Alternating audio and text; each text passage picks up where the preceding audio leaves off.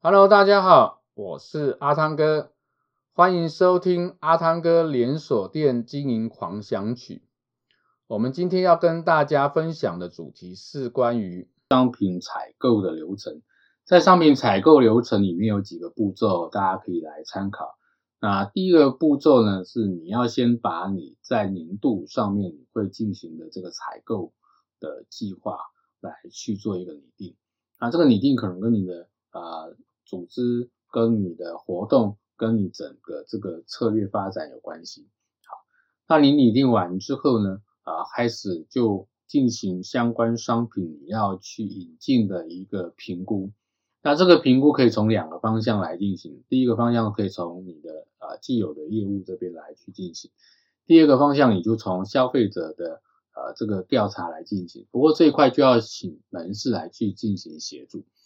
那调查完之后呢，啊，你开始针对你有兴趣或者你觉得需要呃引进的商品呢，来去进行这个估价、报价，然后呃分析的这个部分。那这一块呢，啊，就请啊一些厂商来提供相关的资讯。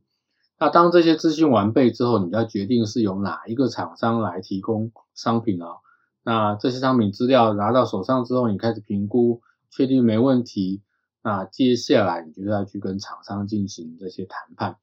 那进行谈判过程当中啊，来去确认你跟他之间的合作关系，啊，他所提供的条件，你所需要他呃付的相关费用的这些部分都确定之后呢，啊，完成签约之后，你就可以开始进行商品的采购动作。